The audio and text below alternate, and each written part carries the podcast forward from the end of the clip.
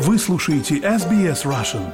Больше интересных материалов на сайте sbs.com.au slash russian. Вы слушаете SBS Russian у микрофона Светлана Принцева. Выплаты по ипотеке оказывают большее, чем когда-либо давление на домохозяйство, съедая большую часть дохода семей – Процентная ставка росла с 0,1% до 4,1% на протяжении большей части 2022 года и первой половины 2023 года.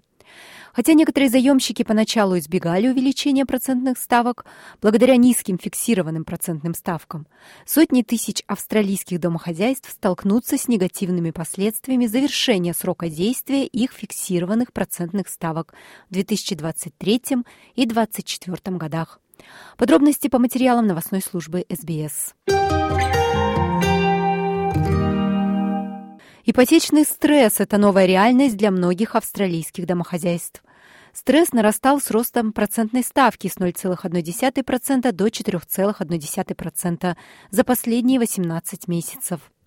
Новые исследования сравнительного финансового сайта МОЗО показывают, что каждый шестой австралиец вынужден выделять от 40 до 60% ежемесячного дохода своего домохозяйства на покрытие ипотеки. Кайли Мосс, директор контента в МОЗО, говорит, что если выплаты по ипотеке составляют более 30% дохода домохозяйства, то такие домохозяйства считаются находящимися в ипотечном стрессе. Что это значит? Это то, что стандартный критерий в отрасли для определения ипотечного стресса – это около 30%.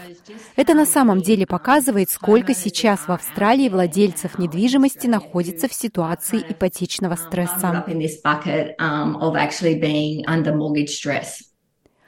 Для австралийских заемщиков фиксированные процентные ставки обычно предлагаются на период от 1 до 5 лет, как альтернатива переменным ставкам, которые колеблются вместе с ключевой денежной ставкой.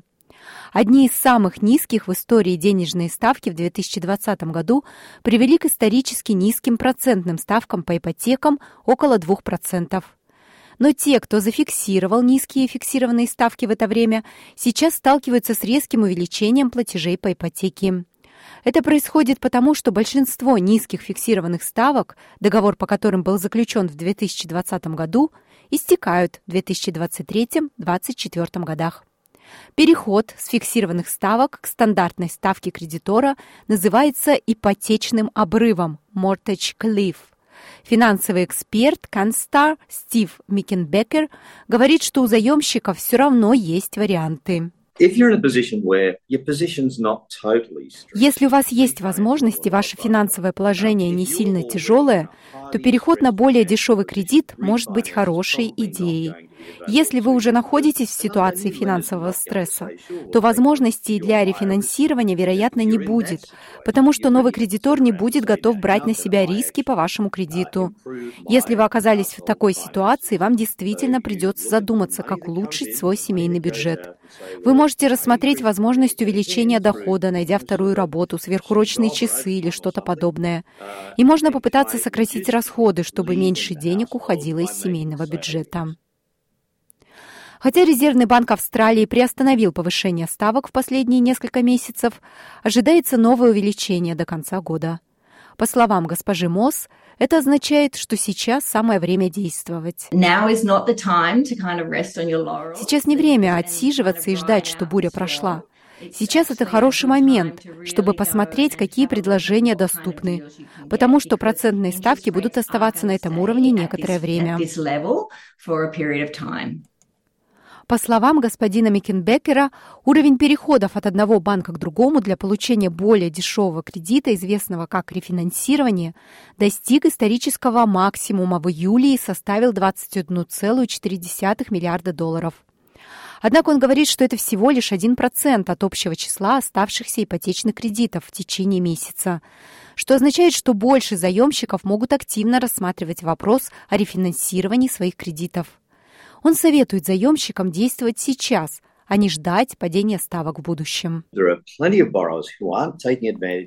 Есть множество заемщиков, которые не используют самые низкие из доступных на рынке ставки. Люди должны начать понимать, что происходит, получать информацию и что-то предпринимать сами. Не ждите решения резервного банка.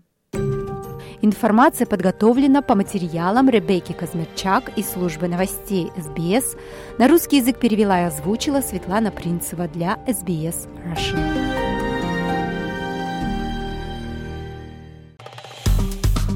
Поставьте лайк, поделитесь, комментируйте. SBS Russian в Фейсбуке.